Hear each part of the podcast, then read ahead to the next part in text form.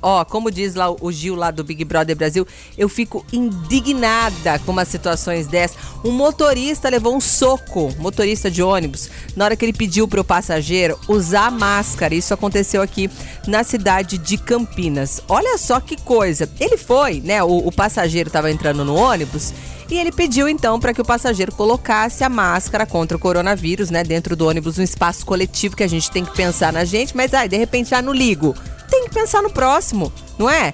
Isso aconteceu no terminal Vida Nova, na linha 131. De acordo com o motorista Marivaldo Oliveira, a confusão teve início depois que ele foi orientar o passageiro a usar máscara de forma correta nesse transporte. Revoltado, o, o rapaz não, não gostou né, dessa questão dele ficar pedindo para ele usar essa proteção e aí começou logo a agredir esse motorista.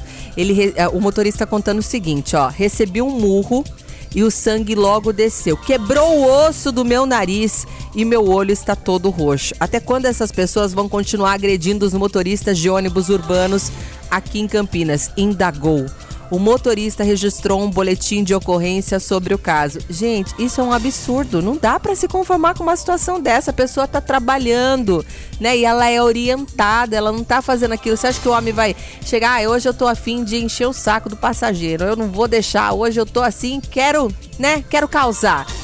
Poxa, pessoa trabalhando, agora vai ter que parar de trabalhar com o nariz quebrado. Essa violência que você leva, assim, é uma coisa que não acho que dói mais no coração do que o, o próprio machucado, né? Um negócio desse. Você fica assim, revoltado, né? Com uma situação dessa e não é para menos. Lembrando que o uso de máscara no transporte público é obrigatório fora que a proteção ela é recomendada pelas autoridades de saúde e os órgãos públicos como forma de combate ao coronavírus. Estamos ainda em pandemia, estamos aí na, na abertura né, gradual das coisas, é, com o passar dos dias abrindo hora uma coisa, hora outra. Precisamos trabalhar, mas com responsabilidade, gente. Não dá para para passar por esse tipo de situação, não é verdade? Faltando agora 10 minutinhos para 6 e o nosso Revista continua. A sua revista diária.